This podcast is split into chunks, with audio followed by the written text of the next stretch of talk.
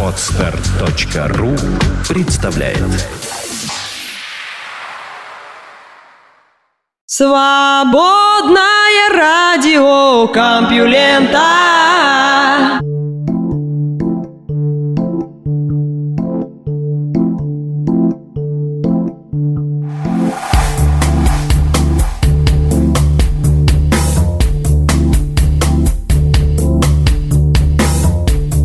Здравствуйте, великолепные слушатели свободного радиокомпьюлента. В эфире выпуск, который называется «Зеленое море». Вы слышите Лешу Халецкого, и в ближайший час я буду рассказывать вам новости.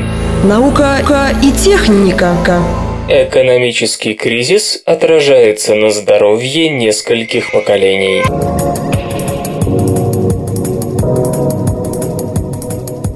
Финансовый крах в Португалии, так называемый налог на спальни в Великобритании, меры строгой экономии ложатся небывало тяжелым бременем на европейцев. Многие из них кажутся необходимыми для решения самых насущных проблем. Однако в периоды стресса активизируются гены, связанные с болезнями, так что шаги во благо экономики могут нанести вред здоровью нации. В журнале Lancet исследователи сообщают, что со времен финансового кризиса 2008 года в Европе продолжается рост самоубийств. К 2010 году в одной только Англии они унесли тысячу лишних жизней. В странах, по которым особенно сильно ударил кредитный кризис, Греция, Испания и другие, увеличилось количество случаев психических расстройств. В Греции, к тому же, происходит подъем ВИЧ-инфицирования среди потребителей инъекционных наркотиков. До 2010 года здесь регистрировалось около 15 новых случаев в год, а в 2000 2012 314. Некоторые греки даже подозреваются в целенаправленном заражении самих себя, дабы получить медицинскую помощь, которая недоступна иным способом из-за сокращения бюджета. Есть и более тонкие, но столь же волнующие последствия для здоровья. Одно из исследований продемонстрировало, как психологический стресс приводит к стойким изменениям в генах, которые вызывают хроническое воспаление. Это плохие новости, ибо хроническое Хроническое воспаление повышает риск сердечного приступа, депрессии и даже рака. Хотя подобные студии обычно фокусируются на таких факторах, как одиночество и выпадение из общественной жизни, связанные со стрессом биологические механизмы, по-видимому, активируются любым внезапным или хроническим психологическим стрессом, потерей работы, дома или денег. В той мере, в какой наш геном чувствителен к подобным угрозам, гены могут нести частичную ответственность за связь связь между финансовым кризисом и здоровьем, отмечает соавтор одного из исследований Джордж Славич из Калифорнийского университета в Лос-Анджелесе, США. История уже знает случаи усиления проблем с психикой и сердечных приступов из-за потери работы. Например, в 1979 году было показано, что в Великобритании в 1936-76 годах количество смертей от сердечно-сосудистых заболеваний начинает расти через 2 3 года после всплеска безработицы, и этот рост сохраняется на протяжении 10 лет. В 2006 мы узнали, что нидерландские поколения, рождавшиеся в периоды экономических спадов с 1815 по 2000 годы, обладали аномально высоким уровнем ранней смертности. С чем это связано? Во время стресса мозг и прочие части центральной нервной системы наполняют организм соответствующими гормонами, например, кортизолом. Последние активируют рецепторы на поверхности клеток, которые приказывают клетке включить гены, питающие воспаление. Результатом становится рост концентрации химических веществ, ускоряющих заживление ран и борьбу с инфекциями. Хотя эти механизмы необходимы для нашего выживания, продолжительная стимуляция воспаления в случае психологического стресса, а его может вызвать даже опасение в том, что тебя уволят, может нанести серьезный вред. В 2010 году господин Славич показал, что у людей робких или аномально чувствительных к выпадению из общественной жизни, чаще активируются именно такие гены. Тут же связь обнаружили опыты на животных. Дженни Танг и ее коллеги из университета Дьюка выяснили, чем ниже социальное положение макаки, тем активнее провоспалительные гены. Госпожа Танг отмечает, что можно было выяснить ранг животного, разобравшись с генами в белых кровяных тельцах. Поскольку лейкоциты живут годами, влияние первоначального стресса может генетически и биологически сохраняться очень долго, подчеркивает господин Славич. Более того, последствия стресса могут ощутить на себе целые поколения. Меган Холмс из Эдинбургского университета и ее коллеги лишили эмбрионы мышей фермента 11-бета-HSD2, который защищает их от воздействия материнского кортизола. В результате они родились с недовесом и во взрослом состоянии вели себя робко, выпадая из общественной жизни. Стресс влияет на уровень этого фермента и у людей. Вивет Гловер из Имперского колледжа Лондона показала, что содержание 11-бета-HSD2 в плаценте женщин, переживших сильную предродовую тревогу, на 30% ниже среднего. Сказалось ли это на психике детей, пока не ясно. Тем не менее, госпожа Гловер считает, что стресс во время беременности способен изменить программу развития плода. Поэтому есть смысл отложить планирование семьи на несколько лет, пока не улягутся экономические страсти. Еще немного о феномене сетевой речи.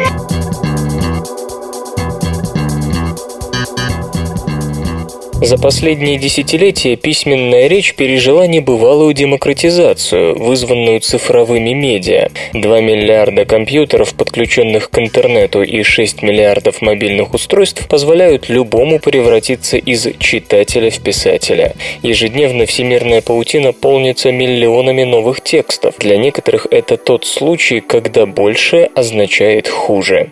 Действительно трудно спорить с тем, что письменная речь деградировала по сравнению сравнению с языком Шекспира и Пушкина.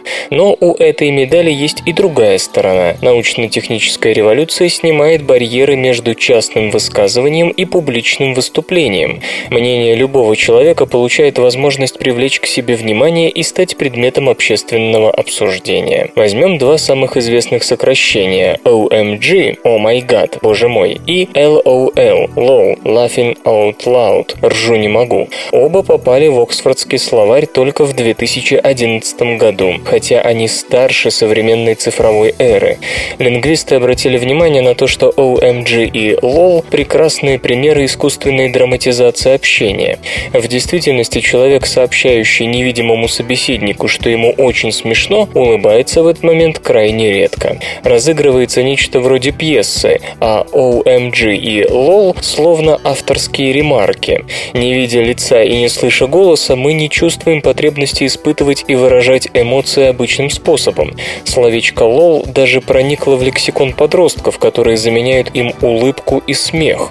Другое важное наблюдение заключается в том, что в отличие от прежних времен, письменная речь стала такой же полноправной движущей силой эволюции языка, как и его разговорная форма. Кстати, тот же «лол» – один из очень немногих примеров того, как слово, родившееся на письме, проникло в живую речь. А .com или .ru когда еще еще нам приходилось проговаривать знаки препинания. Появилась даже поп-группа под названием LMFAO, что расшифровывается как Laughing My Fucking Ass Off, то бишь трындец как смешно. Но всех превзошел, конечно, инди-коллектив, который изображается треугольничком и произносится как Alt-J в честь соответствующей комбинации на клавиатуре марки Apple. Кстати, еще в 90-х на акциях протеста против монополистических устремлений корпорации презентации Microsoft можно было встретить плакаты с надписью Alt плюс F4. Конечно, LOL лишь вершина айсберга. В интернет-мире приняты и другие варианты. Например, Roffle – Rolling on the Floor Laughing, то есть смеюсь так, что катаюсь по полу. Ну или русский вариант под столом. И Roffle Mao – Rolling on the Floor Laughing My Ass Off, более расширенный вариант, которые не столько сообщают о зашкаливающем уровне веселья, сколько повышает градус иронии гармонии. Серьезному лингвисту негоже отмахиваться от этого процесса, ограничивая кругозор Блоком и Бродским. Непрофессионально считать сие коверканьем языка или маргинальным явлением. Это не просто сокращение для смеха или удобства, это рождение нового лексико-семантического инструментария, обусловленного техническими причинами. Например, корни минимализма в неожиданной популярности СМС. Возможность отправки текстовых сообщений по сети мобильной связи предусмотрена предусматривалась для тестирования последней, но подростки, ко всеобщему изумлению, сочли этот метод общения очень удобным, хотя, положа руку на сердце, любой признается, что он чрезвычайно неудобен. Литера Z на конце английских слов во множественном числе вместо S – результат ошибки при быстром наборе текста, стала таким же символом принадлежности к касте, как и намеренное коверканье слов. Например, lulz вместо lols. Зачем? Да просто так. Вот такие мы странные анархисты-нигилисты, живущие ради лулзов. И этим мы отличаемся от всех остальных. В стремлении каждого нового поколения утвердиться за счет отрицания общепринятых норм культуры, общения, языка и прочего нет ничего нового. В свое время для этого читали Навалиса и слушали Бетховена, хотя старшие предпочитали Рассина и Генделя. Потом боготворили Вагнера и Ницше в пику тем, кто выбирал Вебера и Канта. Джаз и рок обязаны своей первоначальной популярностью юношам и девушкам, а вовсе не седовласым академикам. Теперь мы дожили до лузов. И обратите внимание, этот молодежный жаргон уникален тем, что предназначен для глаза, а не слуха. Мы имеем здесь редчайший лингвистический феномен. Варианту написания слова придается особый смысл. Любой жаргон в каком-то смысле перформанс. Например, священник не должен изъясняться как мирянин, но вместо выбора слов, интонации и жестов он сведен к выбору букв. Это, помимо прочего, позволяет мне вести двойную жизнь. Я, сидящий у компьютера и набирающий текст, и мой аватар, который подтрунивает над всем и вся с помощью сетевого жаргона, две разные личности.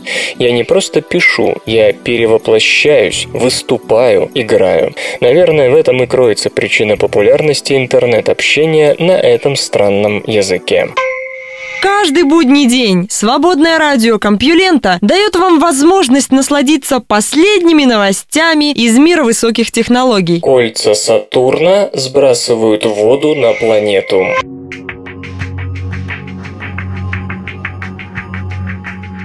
Исследователи, ведомые Джеймсом О'Донохью из Университета Лестера, Великобритания, проанализировали данные космического зонда Кассини по атмосфере Сатурна и выяснили, что на нее серьезно влияют кольца этой планеты, удаленные от границ атмосферы на 50 тысяч-180 тысяч километров. Заряженные частицы воды из колец газового гиганта, по мнению авторов работы, устремляются к планете вдоль линии ее магнитного поля. Попадая попадая в атмосферу, они нейтрализуют своим зарядом трехатомные ионы водорода, характеризующие газообразную оболочку Сатурна. Именно пятна с очень низким содержанием таких ионов и привлекли внимание ученых проблеме. По их мнению, другого разумного объяснения такому явлению предложить пока не получается. Попадание молекул воды приводит к снижению светимости ионосферы в тех местах планеты, куда ведут магнитные линии. В итоге, по расчетам исследователей, 30-43% ее поверхности в районах ниже 25-55 градусов широты находятся в своего рода тени. Поэтому, если Земля или Юпитер имеют весьма однородное свечение ионосферы вне полярных регионов, то на Сатурне есть полосы, где такого свечения нет. Хотя поток воды ведет к постепенному уменьшению массы колец, пока трудно сказать, насколько этот процесс может быть опасен для самих колец. Возможно, потери массы слишком малы, чтобы высосать все их вещество за обозримое время. Тем не менее, уже сейчас ясно, что некогда они были тяжелее. Впервые получен крупный образец германана.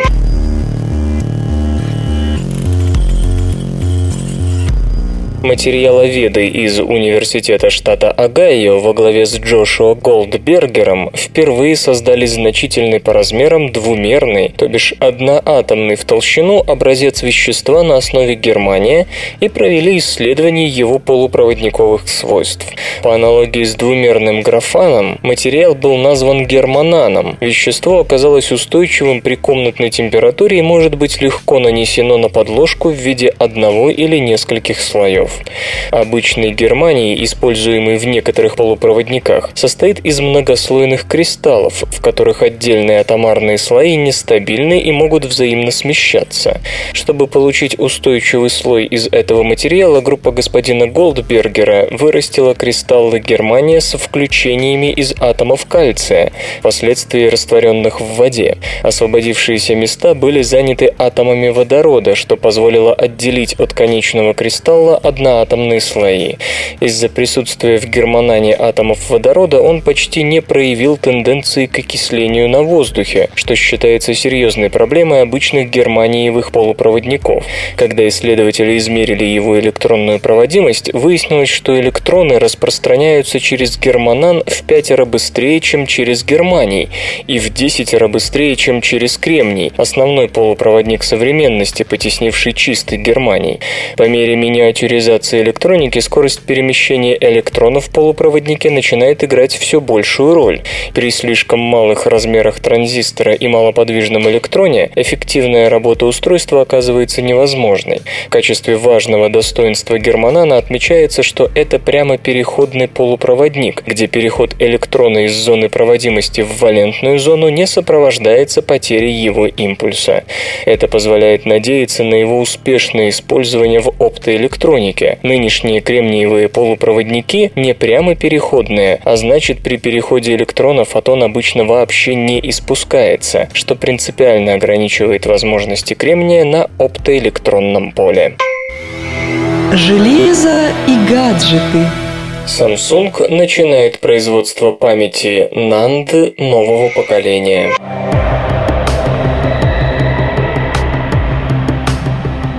Компания Samsung объявила о начале массового производства микрочипов флеш-памяти NAND емкостью 128 гигабит, которые лягут в основу встраиваемых модулей хранения данных и твердотельных дисков. Изделия нового поколения выполнены по методике многоуровневых ячеек 3-бит Multi-Level Cell MLC и производятся по технологии 10-нанометрового класса.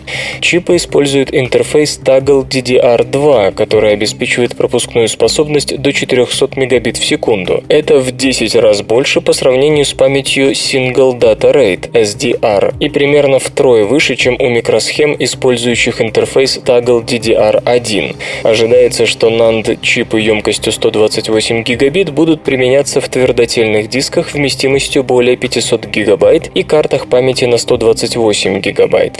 Отрасль флеш-памяти NAND на протяжении пяти кварталов подряд демонстрировавшая сокращение продаж в последней четверти 2012 года показала рост на 17%. Объем рынка в денежном выражении достиг 5 миллиардов 600 миллионов долларов против 4 миллиардов 800 миллионов в третьем квартале. Годовая выручка производителей NAND памяти достигла 20 миллиардов долларов. Samsung представляет смартфоны-планшеты Galaxy Mega.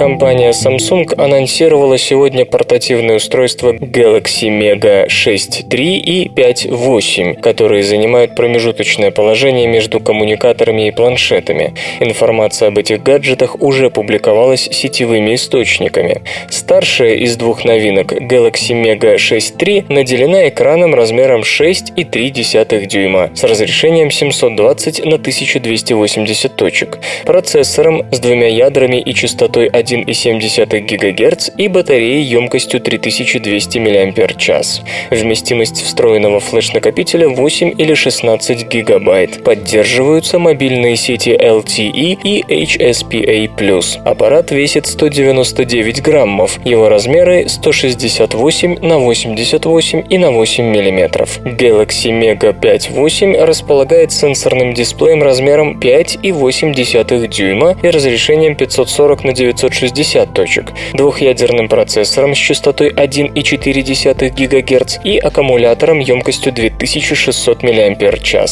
Интегрированный флеш-модуль может хранить до 8 ГБ данных. Поддерживаются сети HSPA+. Габариты 163 на 82 и на 9 мм, вес 182 грамма.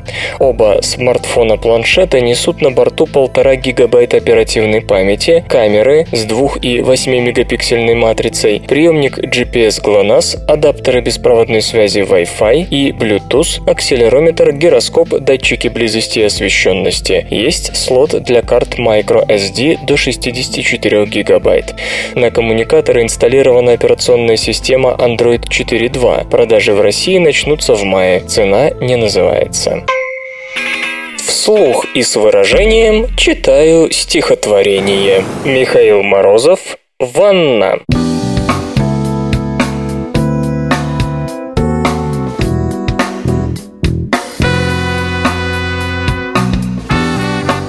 Бандит мне приготовил ванну, большую, белую как мел. Всем телом возглася осанну, я в воду голубую сел. Невыразимая отрада, воды родимой теплота. Душа и та, как птица рада, ей распахнулась высота. И все грехи, что были в старом, исчезли в искристой волне. Бандит сказал мне с легким паром и нежно улыбнулся мне.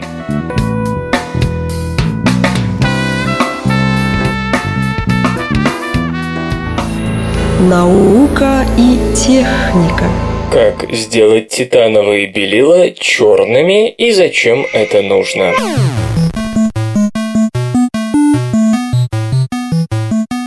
Сэмюэль Мао из Калифорнийского университета в Беркли вместе с коллегами разработал технологию внесения искусственного беспорядка в структуру наночастиц диоксида титана, полупроводника с широкой запрещенной зоной. Суть в следующем. Белые кристаллы двуокиси титана подвергаются контакту с водородом, находящимся под высоким давлением. В результате гидрогенизации кристаллы становятся черными, и процесс этот довольно дешев. Зачем нужно красить основной компонент титановых белил? Все просто. Некоторые исследования, в том числе и с участием самого господина Мао, показали, что добавление наночастиц двуокиси титана в воду ведет к выделению из нее водорода. Напомню, что сегодня солнечная энергетика может использоваться лишь для экономии ископаемых топлив, ибо дешевых средств аккумулирования ее энергии нет, и чтобы давать электричество ночью, газ и нефть пока незаменимы. Преодолеть это можно лишь научившись дешево запасать энергию Солнца впрок, и получение водорода из воды на свету в этом смысле одно из самых перспективных направлений, ибо водород весьма калорийный вид топлива, а способность сделать из белого вещества черное чрезвычайно ценна. В итоге наночастицы двуокиси титана поглощают больше световых волн, причем даже в инфракрасном и видимом диапазоне, особенно от 400 до 1100 нанометров, что положительно сказывается на КПД производства водорода фотолизом. Помните ли вы, что в естественном состоянии это вещество имеет запрещенную зону, приходящуюся на ближнее ультрафиолетовое излучение? В нем диоксид титана черный, а на него приходится лишь 5% от общей энергии солнечных лучей. На встрече Американского химического общества в Новом Орлеане Сэмюэль Мао заявил, «Мы продемонстрировали рекордную эффективность черных наночастиц диоксида титана в генерации водорода при помощи фотокаталитической реакции с участием солнечных солнечных лучей. Разумеется, процесс гидрогенизации двуокиси титана с целью изменения его структуры ведет к некоторому поглощению водорода до 0,05 мг на 40 мг, полученного за 100 часов фотокатализа. Однако в целом, как видно из цифр, расход водорода на обработку наночастиц намного меньше, чем его последующая отдача. В то же время, отмечают авторы работы, сам метод получения черных наночастиц такого рода пока довольно энергозатратен. На протяжении пяти суток вещество нужно держать в водороде под давлением в 20 раз превышающим атмосферное и при температуре в 200 градусов по Цельсию. Тем не менее, поскольку в фотокаталитическом процессе диоксид титана практически не расходуется, общая потребность в нем по массе невелика, и стоимость чернения наночастиц следует признать приемлемой. Харизматичные и общительные продавцы невыгодны для торговли.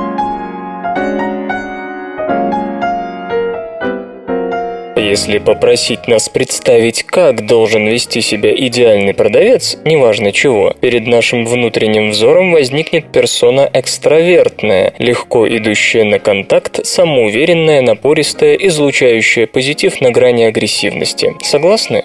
Между тем, исследования Адама Гранта из Университета Пенсильвании показывают, что эти личные качества не всегда ведут к успеху, и преимущество скорее на стороне тех, кто не является неявным интровертом, интровертом, ни явным экстравертом. В исследовании участвовали 300 продавцов, мужчин и женщин. Все они прошли психологические тесты, призванные определить тип личности, и полученные результаты потом сравнивались с трехмесячными результатами работы. Оказалось, что те, у кого в характере есть как экстравертные, так и интровертные черты, выручали денег на 24% больше, чем чистые интроверты, и на 32% больше, чем чистые экстраверты.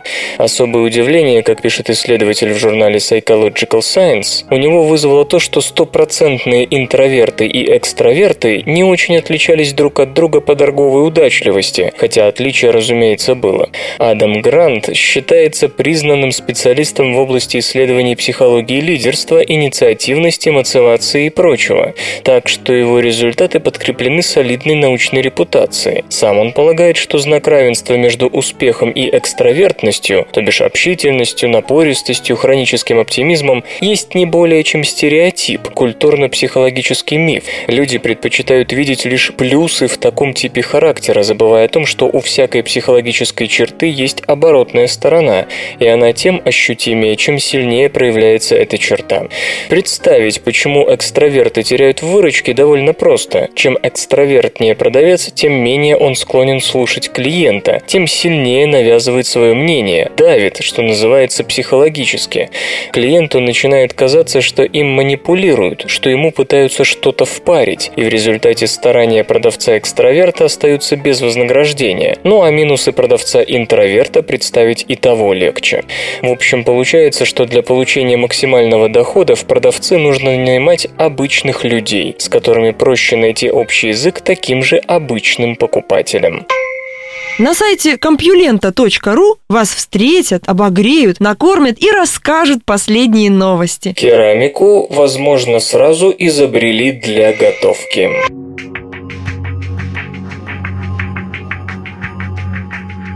Хлопья обугленного материала с древних черепков – наиболее раннее свидетельство того, что керамика и впрямь применялась при готовке. Самое интересное, что первобытные повара не принадлежали ранним земледельческим общинам, ибо не готовили из зерна или муки. Они были охотниками и собирателями Японии заключительных лет последнего ледникового периода и клали в горшки морепродукты. Керамика была изобретена где-то на востоке Азии 12 20 тысяч лет назад. Где, когда и особенно почему, точно неизвестно. Да-да, информации о том, для чего нужны были первые горшки, попросту нет. Но что бы ни имели в виду древние гончары, очевидно, что посуда прекрасно подходит для обработки пищи и ее поедания. Слои почерневшего материала на внутренней поверхности некоторых черепков размером с ладонь и меньше намекают на то, что керамику использовали для приготовления еды, но до сих пор никто не отважился на детальное изучение этих следов. Пионерами стали Оливер Крейг из Йоркского университета и его коллеги. В их руки попали керамические сосуды и их фрагменты числом 101, найденные на месте 13 поселений, относящихся к периоду зарождения культуры Дзюмон 15300-11200 лет назад, керамику которой отличают узоры, нанесенные с помощью веревки. Большинство этих стоянок находится внутри суши на берегах рек и озер, и в то время они располагались еще дальше от моря, ибо тогда его уровень был ниже сегодняшнего. Прежде всего, ученые рассмотрели соотношение изотопов углерода и азота. Оно было очень разным, но все же свыше 75% образцов поведали химикам, что их использовали для готовки морепродуктов, в основном рыбы, пребывавшие на вершине пищевой цепи или возле нее. Детальный анализ крупных образцов, 57 горшков и черепков из двух поселений, показал, что почти треть поскребков содержит жирные кислоты, которые являются производными жиров, характерных для пресноводных и морских организмов, рыбы и морских млекопитающих. Эти вещества образуются только при продолжительном воздействии высокой температуры. Поскольку охотники и собиратели того времени предпочитали жить в глубине суши, то из морских обитателей они, скорее всего, питались лососем и прочей рыбой, которая основную часть жизни проводит в море, а по рекам поднимается для того, чтобы произвести на свет потомство. Формы черепков говорят о том, что объем большинства сосудов составлял от 1 до 4 литров. Едва ли в таких горшках варили мясо мамонтов и прочей мегафауны. Собственно, истреблением крупной дичи и необходимостью освоить новые источники пропитания, наверное, и можно объяснить внезапный расцвет керамики около 12 тысяч лет назад. Самцам и самкам белых акул трудно встретиться.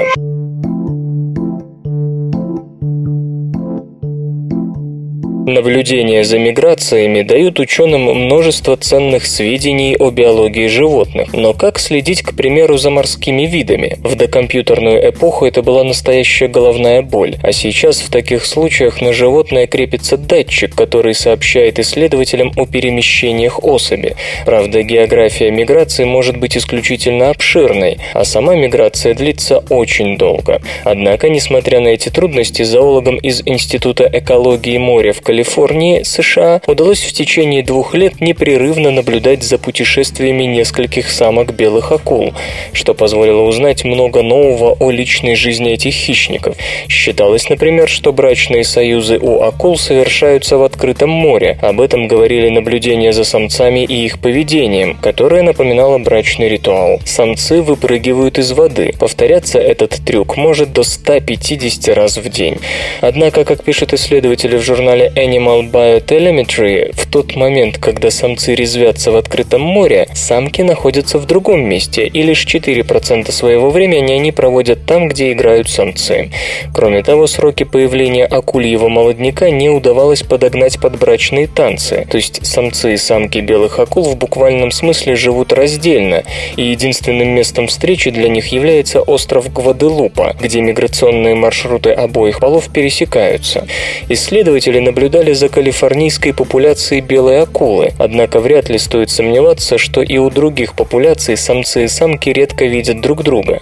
Долгое время сведения о личной жизни акул поступали от наблюдений за самцами. У них круг миграции замыкается за один год, а потому следить за ними чуть проще. Однако теперь для брачных танцев самцом в белых акул придется искать другое объяснение. Наблюдения же за самками стали возможны потому, что появились радиолокационные датчики с более мощными элементами питания, способные проработать до конца, то есть до тех пор, пока акула не совершит в своих путешествиях полный цикл. Одновременно исследователи получили результаты большой экологической важности, выяснив, где и когда самки рожают детенышей. В этот момент, по словам зоологов, промысловым судам лучше воздержаться от ловли рыбы, чтобы не истребить попутно еще и акулий молодняк. А без акул, как без главных хищников, морская экосистема может легко прийти прийти в упадок. Железо и гаджеты ты, ты. Пропускная способность USB 3.0 вырастет вдвое.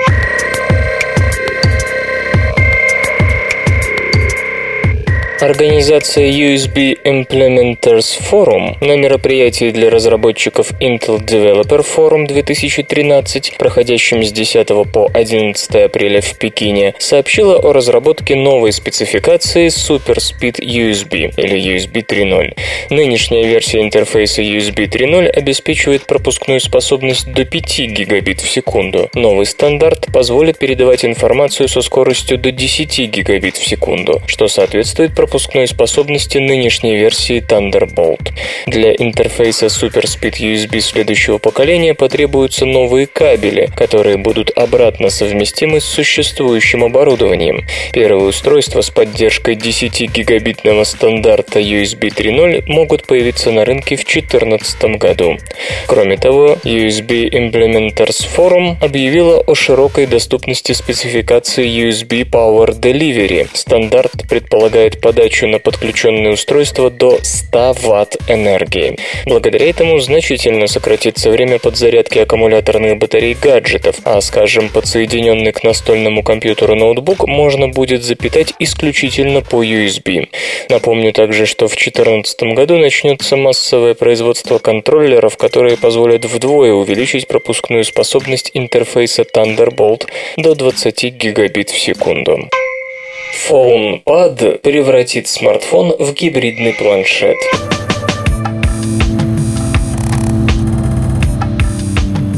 Участники проекта PhonePad представили концепцию одноименного устройства, позволяющего использовать коммуникатор в качестве мозгового центра для гибридного планшета. PhonePad – это док-станция по конструкции, напоминающая ноутбук-трансформер. На месте клавиатуры расположен отсек для смартфона, для подключения которого используется технология Mobile High Definition Link. Этот стандарт обеспечивает возможность передачи аудиосопровождения и видеоматериалов высокой четкости, а также позволяет одновременно одновременно подзаряжать подключенный гаджет.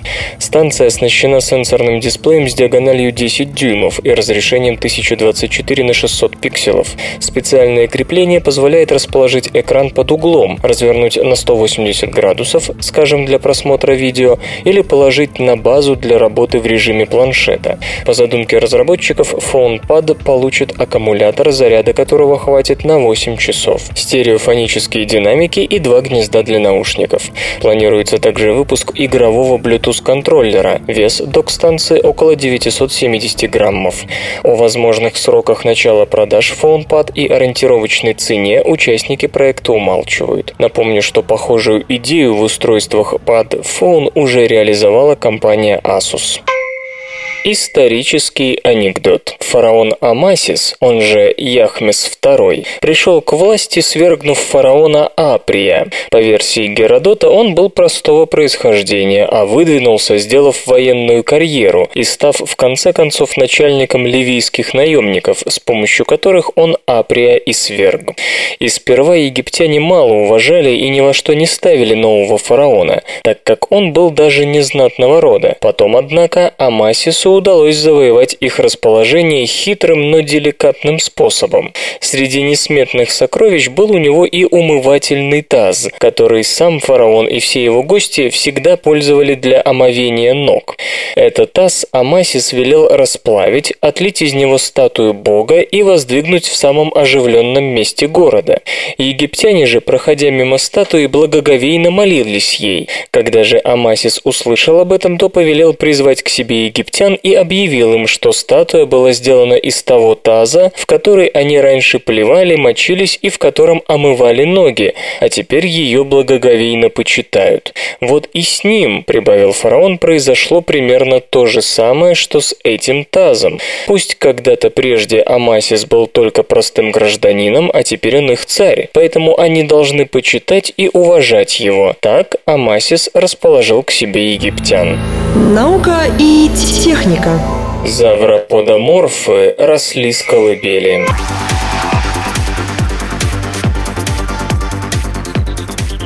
Китае обнаружены самые ранние эмбрионы динозавров на сегодня. Они навеки застыли на разных стадиях развития, что дало палеонтологам уникальную возможность для изучения данного вида. Роберт Рейс из Торонтского университета и его коллеги отыскали останки завроподоморфа в костеносном слое уезда Луфен, провинции Юньнань. Они относятся к раннему юрскому периоду, то бишь 190-197 миллионов лет назад назад. Выкопана скорлупа и более 200 разрозненных косточек. В основном известные ученым эмбрионы динозавров сосредоточены в позднем меловом периоде, поэтому находка названа уникальной. Но дело не только в рекордном возрасте окаменелостей. Спектроскопический анализ образцов костяной ткани показал, что перед исследователями самый древний органический материал в истории изучения сухопутных позвоночных. Это еще удивительнее, если вспомнить, что окаменевшие бедренные кости кости хрупкие и пористые, а потому легко портятся в результате выветривания и воздействия грунтовых вод. Возможно, на других костях тоже есть органические остатки, воодушевлен господин Рейс. Просто мы неправильно на них смотрели. Исследователи полагают, что сложные белки, замеченные в этом органическом материале, представляют собой не что иное, как коллаген. Поскольку состав коллагена варьируется от вида к виду, дальнейший анализ позволит сравнить останки завроподоморфа с другими ископаемыми ископаемыми созданиями, прежде всего с зауроподами, близкими родственниками и, возможно, потомками ранних завроподоморфов. Образцы из Луфена сочтены завроподоморфами, поскольку они во многом похожи на хорошо сохранившиеся скелеты эмбрионов массоспондила, которые господин Рейс раскопал в Южной Африке в 2005 -м. Но есть и различия. Китайские эмбрионы менее развиты. Скорее всего, они относятся к люфингозаврам. Находка рассказала также о каким образом завроподоморфы, двуногие динозавры с длинной шеей, во взрослом состоянии достигали 9 метров в длину. Это самое крупное сухопутное животное тех времен. Оказалось, что уже эмбрионы развивались очень-очень быстро. По-видимому, эта скорость сохранилась и после того, как динозавры вылуплялись из яйца. А дело в том, что им надо было как можно скорее перерасти хищников, чтобы повысить шансы на выживание. Мозг сделали прозрачным.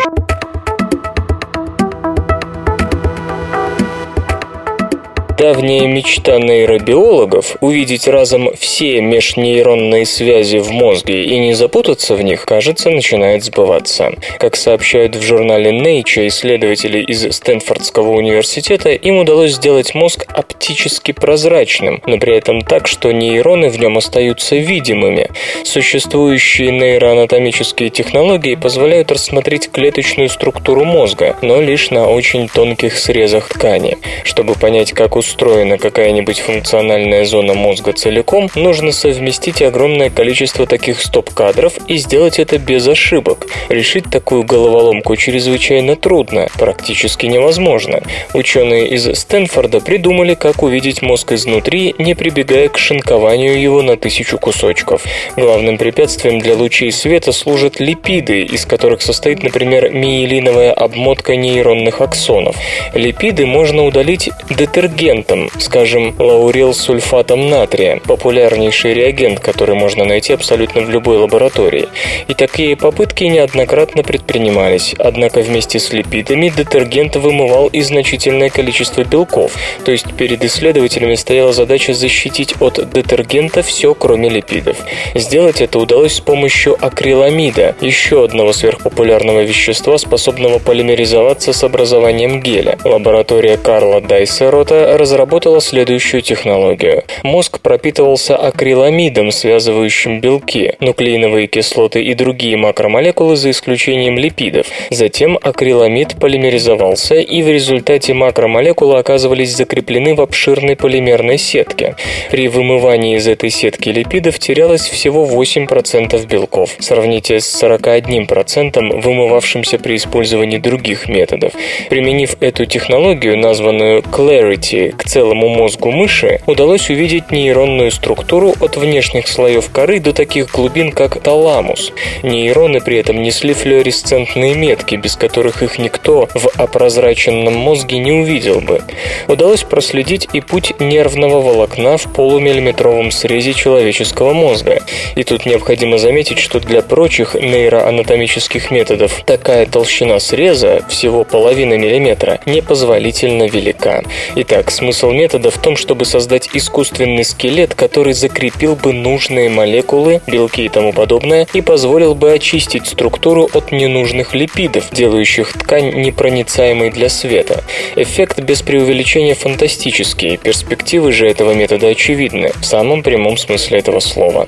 Так можно, например, изучать распределение белков по нейронам и динамику их перемещения при разных функциональных состояниях нейронов и мозга в целом. Кроме того, это позволит сравнить нейронные связи в здоровом мозге и, скажем, при тяжелой психоневрологической патологии. Однако у метода, как можно понять, есть одно серьезное ограничение. Им можно пользоваться только на мертвом мозге, то есть, чтобы сравнить мозг здорового человека и мозг больного шизофренией или аутизмом, нужно дождаться смерти того и другого. Кроме того, пока что не вполне ясно, влияет ли этот метод на структуру нервной ткани. Не получится ли так, что мы будем наблюдать не естественные изменения в мозге, а лишь методические артефакты? В ближайшее время исследователи собираются внести в этот вопрос, да простят меня слушатели за невольный каламбур, окончательную ясность. Непроверенные слухи, пошлость, разврат, голые знаменитости, внутренности политиков и многое другое все это вы не услышите в СРК. Боль можно измерить по активности мозга.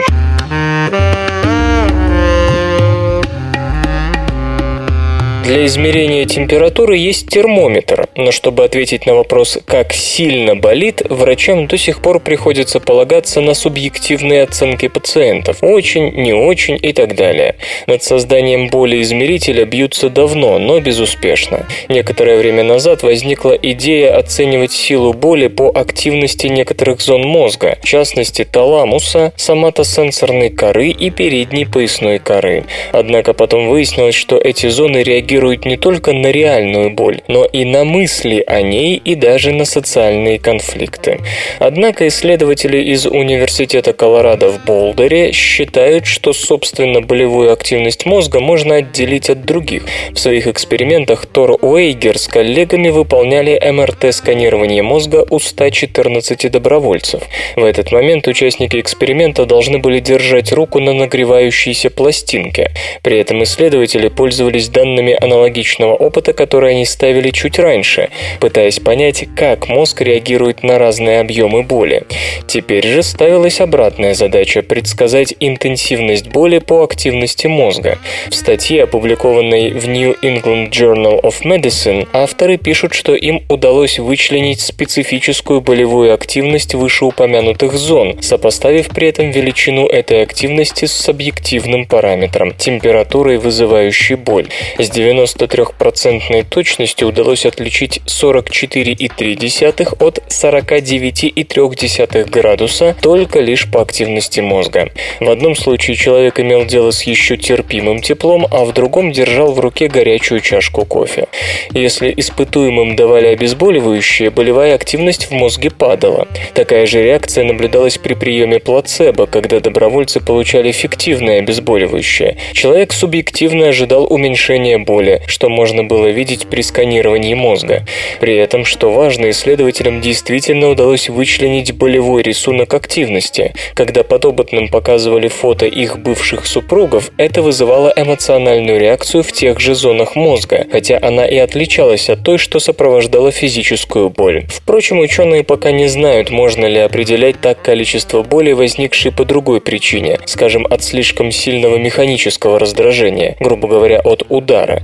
Если окажется, что способ универсален по отношению к боли, придется задуматься о создании болимеров, опирающихся на объективные показатели мозговой активности. Темные молнии порождают антиматерию и гамма-излучение в атмосфере Земли.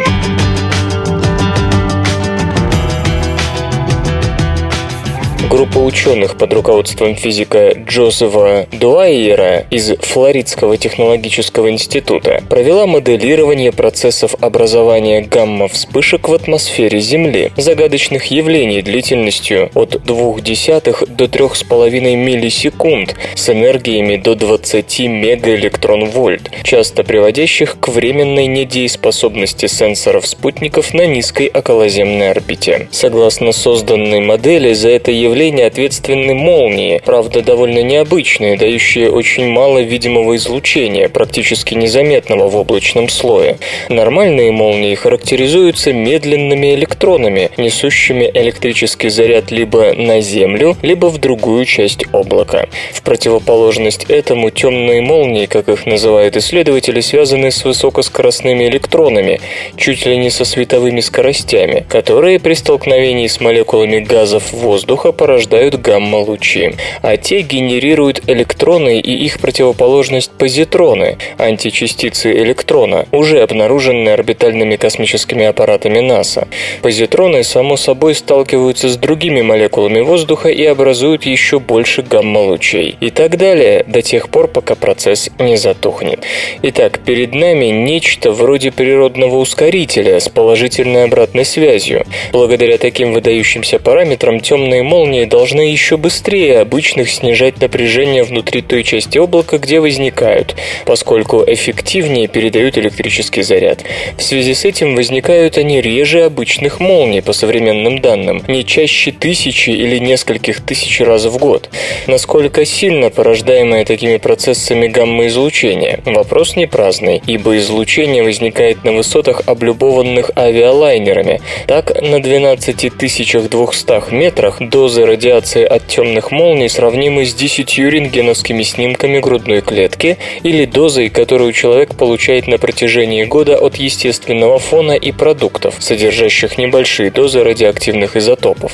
Однако максимума гамма-излучения от темных молний способно достигать на высоте 4900 метров, где оно может быть примерно в 10 раз мощнее и равняться дозе, получаемой нами при общей рентгеновской томографии всего организма организма или же от естественного фона, но за 10 лет жизни, поскольку большинство полетов гражданской авиации проходит на 9-12 километрах, за один рейс самолеты в среднем дважды посещают эту наиболее опасную зону. Тем не менее, согласно расчетам, лишь в редких случаях люди, не догадываясь об этом, могут быть подвержены значительной радиации от темных молний, замечает Джозеф Дуайер, уточняя, что дозы, кажется, никогда не достигают действительно опасных значений.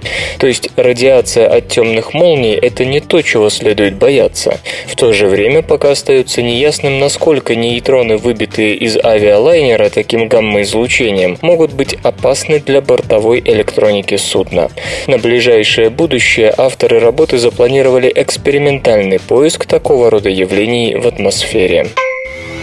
Железо или гаджеты? Гигабайт Авиа Неон. Мышь с лазерной указкой и функциями управления презентациями.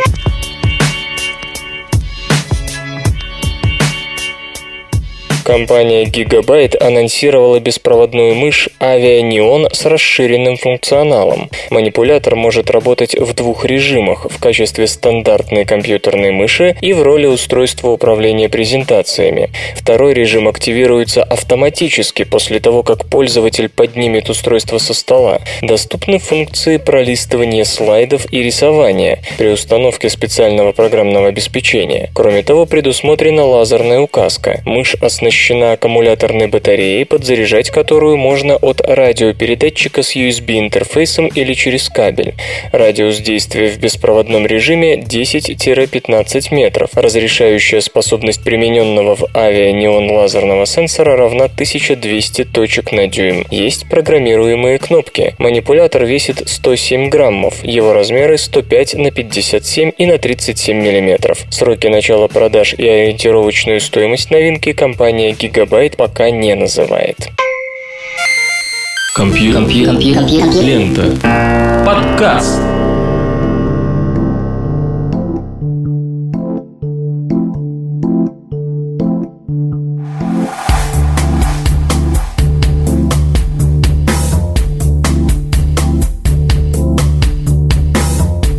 Зеленое море закончило шуметь в эфире свободного радиокомпьюлента. Еще больше интересных новостей будет завтра. Вы слышали Лешу Халецкого. И по просьбе девочки Тани из песочницы рядом с моим домом песня. Свободное радиокомпьюлента. Скачать другие выпуски подкаста вы можете на podster.ru